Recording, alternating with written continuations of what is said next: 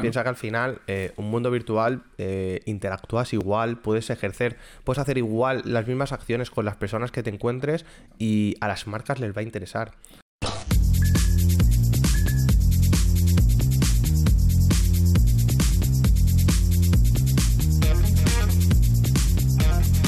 Bueno, Juan, proyecto nuevo.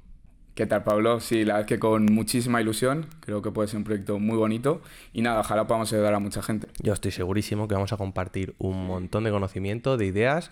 Y, bueno, primero de todo, yo quería eh, que me contaras, o que para quien no nos conozca, que me digas quién es Juan Muñoz. Bueno, yo me dedico a todo el tema de la digitalización de negocios, ¿no? Al crecimiento online de los mismos. Y nada, em, he de decir que llevo una carrera corta, hay que ser sinceros, llevamos... Corta, pero, pero corta, bueno, pero muy intensa. Y demasiado intensa. prometedora, tío. O sea, yo estoy Llevamos, sorprendido. llevamos, bueno, llevamos dos años ya em, dentro de lo que es el marketing digital em, y, y nada, ya llevaba bastante tiempo estudiando. Yo he hecho la carrera de ADE, pero como vi que la carrera de no me iba a lle- llevar a ningún sitio, Bueno, y además has, has estado estudiando pues en diferentes ciudades. También, sí, sí, sí, efectivamente. Luego me fui a Málaga, toda a raíz del golf, que yo solía jugar mucho a golf. eh, Mucho contacto con empresario ahí, ¿eh? Ay, hombre, hombre, el golf siempre te abre muchas puertas. Y, y nada, ahí pues eh, estuve estudiando ADE luego y, y cuando vi que eso no tenía mucha salida, me puse a formarme por mi cuenta a saco, eh, con mentores, con cursos, que al final hoy en día con internet tienes todas las posibilidades del mundo, lo único que hay que saber aprovecharlo. ¿Hay algún curso, algún mentor o algo, algo que te haya marcado que dijeras, oye, esto pudo marcar un antes y un después? Sí, eh, Euge Oyer desde el principio, sí, sí, con, con Emprende Aprendiendo, eh, la verdad que me ayudó muchísimo y desde entonces pues ha sido un no, un no parar, ¿no? Yo creo que ahí abriste un poco ya el conocimiento y para arriba. Efectivamente, pero creo que creo que Euge Oyer ha ayudado a mucha gente aparte de mí Sí, bueno, y ver, es- la verdad que sí es. Es uno de los top 10 ahora mismo en internet. Y, y tú, Pablo, oye, cuéntate aquí un poco sobre ti, joder. Bueno, pues a mí que, que no me conozca ya sabe que, que soy abogado, pero de los diferentes considero que, que no soy convencional. Y bueno, que al final yo he decidido dedicarme a, la tecnología, que era lo que más me gustaba. Es decir, eh, cuando uno de joven o de niño pues tenía gustos más frikis, que lo que llamábamos de, oye, yo me pasaba las tardes en ordenador, eh, con programas de diseño, en vez de jugar al Paint, yo jugaba al Photoshop. ¿Vale? Pues al final dije, oye, me voy a hacer abogado de temas digitales y tecnológicos y bueno, a día de hoy, pues ¿a qué me voy a dedicar? A temas de marketing, de marcas, patentes, derecho de autor y, y bueno, creo que de ahí nos hemos conocido. Un futuro muy prometedor, ¿no? Por tu parte con tu especialidad. La verdad es que no sabemos dónde nos va a llevar esto. Hoy en día el, el- de los top que hay ahora pues es inteligencia artificial, que si blockchain, que si mucho, mucha plataforma digital. Pero bueno, y, y bueno, y al final hemos dicho, vamos a hacer esto porque queremos seguir compartiendo contenido, queremos eh, dar ideas y, y que tampoco hay que cobrarlas, las ideas. Entonces consideramos que este proyecto no solamente nos va a servir a nosotros para comentar temas, que muchas veces cuando hablamos, estamos comiendo o tomando algo, decimos, oye, ¿por qué no nos hemos grabado? Joder, es que tendríamos que haber grabado esto, decir, es que yo me volvería a escuchar. Así que nada, este es un poco el proyecto por el cual sale este podcast. ¿Vale? Y, y nada, y creo que compartiremos mucha información. Eh, como ves aquí el rollito distendido, Sí, o sea, extendido, bueno, sí, de sí. chill. Y, y bueno, yo creo que a la gente le, le va a sorprender y, y quien nos siga le va a molar. Sí, efectivamente, al final es, oye, pivotar todas las conversaciones que tenemos en el día a día, eh, que al final, oye, pues nos nutren, ¿no? Eh, tanto para ti como para mí, pues poder pasarlo a este formato podcast, que oye, que esperemos que, que podamos aportar algo de lo, de lo poco que sabemos, pues poder aportar el máximo conocimiento, ¿no? Segurísimo. Pues, oye, eh, ¿cuál va a ser el primer tema que vamos a tratar? Pues oye, ¿por qué no tratamos un poquito sobre la realidad aumentada con Nvidia Omniverse o otros temas como por ejemplo la realidad aumentada a través de las gafas, por ejemplo, de Apple, ¿no? Sí, vaya, vaya, vaya noticia. O sea, cómo, cómo están invirtiendo los grandes, como no, siempre Microsoft, Apple, Facebook, en, en la realidad aumentada y los metaversos. Sí, efectivamente. Eh, bueno, como se sabe, Nvidia tiene quiere liderar eh, el mundo, lógicamente, ya te lidera el mundo de las eh, tarjetas gráficas, ¿cómo no te va a liderar luego eh, la visualización y la reproducción de- en el mundo digital de, de lo que puede ser el universo? Eh, yo no sé, eh, ¿qué opinión puedes tener tú? Y ahora vamos, queremos ir rápido porque hemos dicho que vamos a hacerlo cortito. Eh, el enfoque que puede tener el mundo de los negocios, eh, el, mundo, el, el hecho de que se estén creando universos paralelos que imitan el mundo físico. O sea, el mundo real, lo que estamos intentando es crear un mundo eh, digital en el cual puedan suceder cosas que, que no tengan la misma repercusión, al menos a nivel material, físico, eh, en el mundo. ¿Qué opinas? ¿Cómo lo ves esto a nivel de negocios? Claro, esto al final lo que dice el, creador de lo que es Nvidia Omniverse es lo que, lo que refleja un poco, ¿no? Que al final la idea que tienen con este tipo de programas es poder desarrollar, eh, yo qué sé, organizaciones de trabajo dentro de la empresa, ¿no? Bueno, los flujos de trabajo dentro de la empresa estrategias, tanto de software, están diciendo los desarrolladores, pueden probar dentro de esta realidad virtual sus programas para luego replicarlos en el mundo real. Al final es lo que está haciendo BMW ahora, ¿no? Por eso nombraba antes lo de los flujos de trabajo, que dentro de su fábrica, están, dentro de su fábrica de Alemania, están probando flujos de trabajo no dentro de la fábrica, sino dentro de Nvidia Omniverse, y si funciona, lo replican luego a la fábrica, claro. Eso, imagínate el ahorro, el ahorro y la capacidad de crear que puedes llegar a tener, porque tú tienes una capacidad infinita de desarrollar programas, de desarrollar sistemas de trabajo, de desarrollar estrategias, incluso marketing. Prueba error. Y aplicarlas luego al mundo real cuando sabes que funciona. Entonces, claro, las posibilidades que te da son son infinitas. Y claro, no sé qué opinas con todo esto, pero yo creo que para las empresas... Pienso que los algoritmos eh, van a dominar el mundo, en el sentido de que, claro, tú ahora me dices, vamos a probar un nuevo diseño y antes de sacarlo en el mundo real, lo que vamos a hacer es probarlo en este universo, ver qué tal es la cadena, eh, la, cadena de fabricación, me explico, los, los, procesos, si tardamos más, si dónde están los errores, dónde puede haber los problemas. Eh, claro, fabricar que todos los errores los podamos ver en el mundo físico sin que nos cuesten dinero en el mundo real. O sea, digo, en el mundo virtual sin que nos cuesten dinero en el mundo físico. Eh, que todo esto, eh, lo que haya que desechar, ya no haya sido una inversión de tiempo y recursos humanos. Y luego lo que digo, que los algoritmos nos permitan ver si esto en un testeo, ¿vale? Si el usuario lo consumiría. Imagínate que en vez de sacar eh, cinco modelos nuevos de coche, podemos sacar 50 y que los algoritmos, eh, según los intereses de la gente, nos pueda decir qué coche triunfaría más o qué función sería ahora mismo la más demandada por el usuario, dependiendo del país o, la, cultura que pueda tener. Sí, sí. Esto antes de que llegue a fábrica, es que es la leche. Claro, al final estamos llegando a un punto en el que también son tecnologías eh, que no son asequibles o accesibles a cualquiera. Entonces, esto lo que está haciendo es que los top one eh, sigan todavía creciendo más, eh, tengan todavía más poder y, bueno, al final despunten todavía un poquito más. Sí, al final es eso, ¿no? Hay que tener en cuenta que siempre está el factor o las barreras de, económicas, ¿no? Que el dinero mueve el dinero, ¿no? Entonces, si, una empresa grande eh, tiene pasta, que es lo que suele ocurrir, puede invertir en este tipo de, de estrategias o en este tipo de mundos virtuales, ¿no?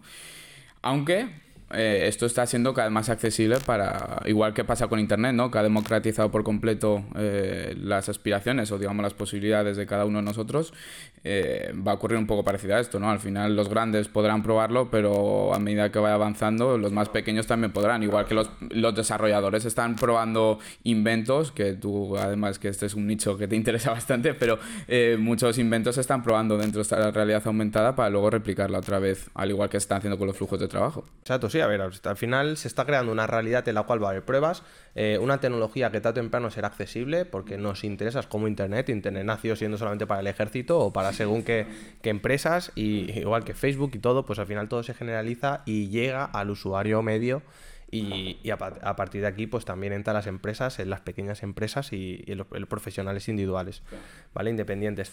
Eh, yo aquí quiero remarcar eh, el uso social que va a tener, porque sabemos que todo siempre empieza con un enfoque muy económico, muy empresarial, pero al final dices, oye, eh, ¿Qué otros enfoques, eh, qué monetización de estos proyectos o qué oportunidades de negocio va a abrir? Y yo lo que veo, la realidad virtual, o sea, un metaverso que tú puedas crear otras vidas y puedas tener vidas paralelas. En la, ya lo comentamos otro momento, que tú, yo por ejemplo, he estudiado como abogado, pero igual quisiera probar cómo hubiera sido mi vida siendo médico.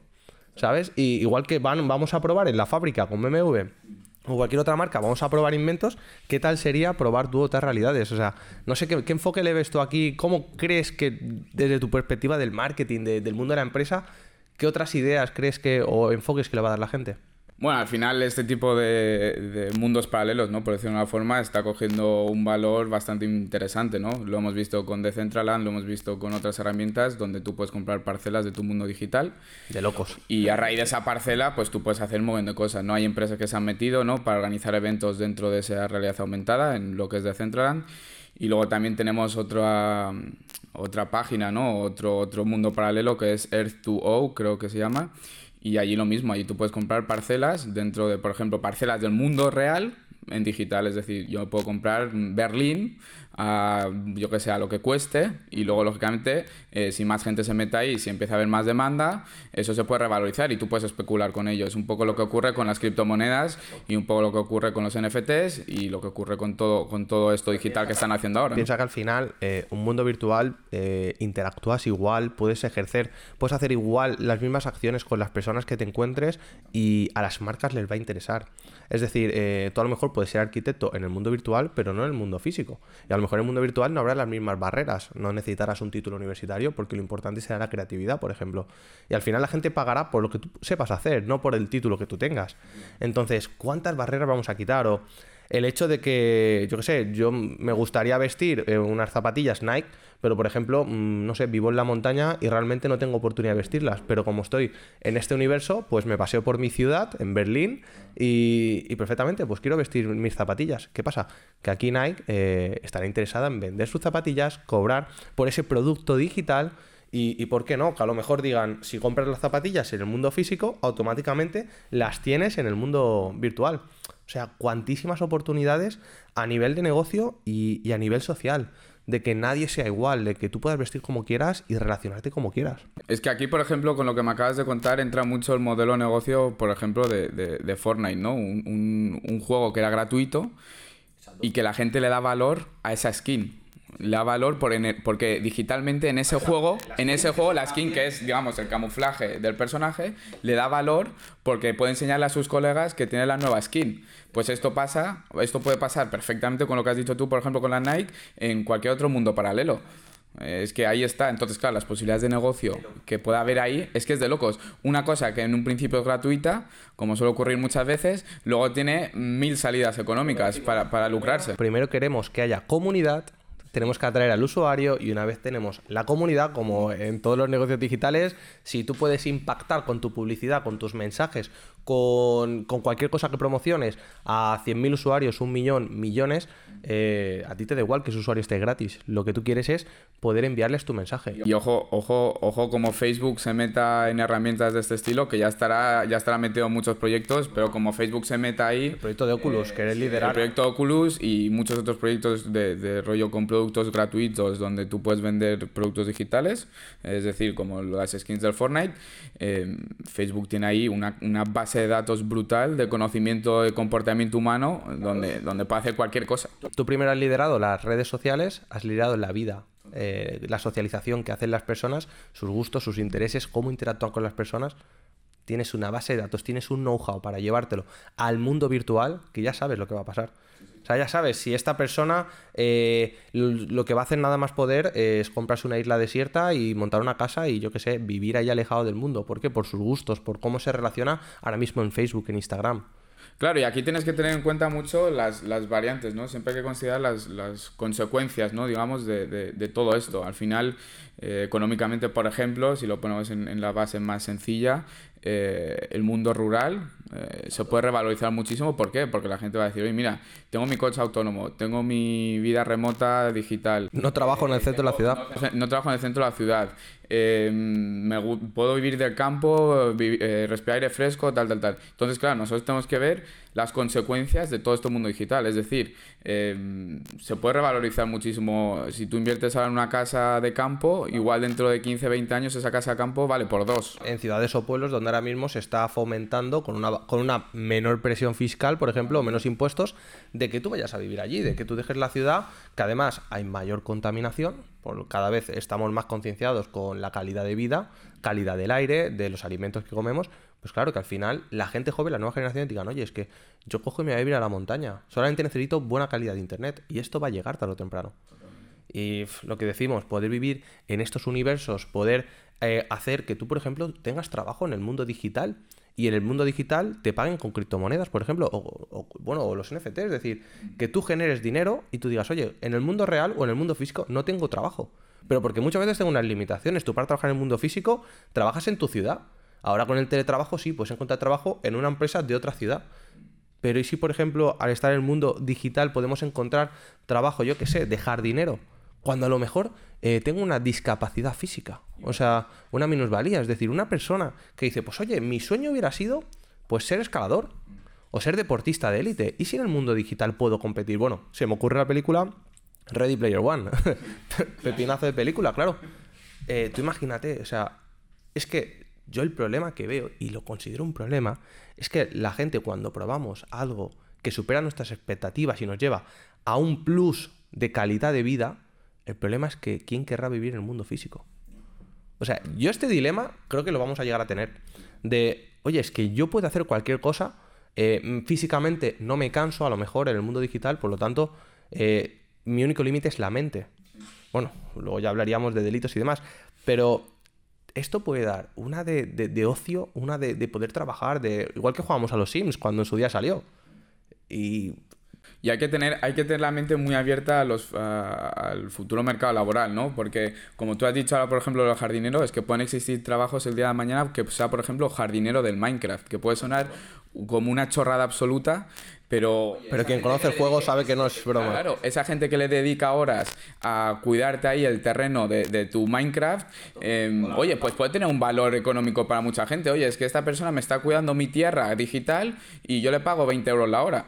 Y este, y este está construyendo, y, y este hay un arquitecto eh, dentro del juego que construye súper guay y, y, para mí y para mi comunidad tiene un valor económico de tanto. Entonces hay que tener la mente muy abierta para ese futuro mercado laboral, ¿sabes? Totalmente de acuerdo al final estamos llegando a un mundo en el que las herramientas lo están permitiendo, las gafas de realidad aumentada y de realidad virtual, como las Oculus, Apple también está trabajando, Microsoft. Si estos tres ya están trabajando a full en esto, eh, sabemos lo que llegan dos o tres años. Es que yo estoy hablando, creo que 2024, 2025 estaremos en ello. ¿Que el mundo en general lo va a aceptar hacia el 2030? Puede ser pero yo estoy segurísimo que los early adopters, eh, los primeros en llegar y utilizar la tecnología, van a ir eh, muy sobrados y bueno, es como el mundo de las criptomonedas. O sea, al final, quien ha sido el primero, de los primeros en entrar, pues lógicamente está teniendo unas rentabilidades bastante altas.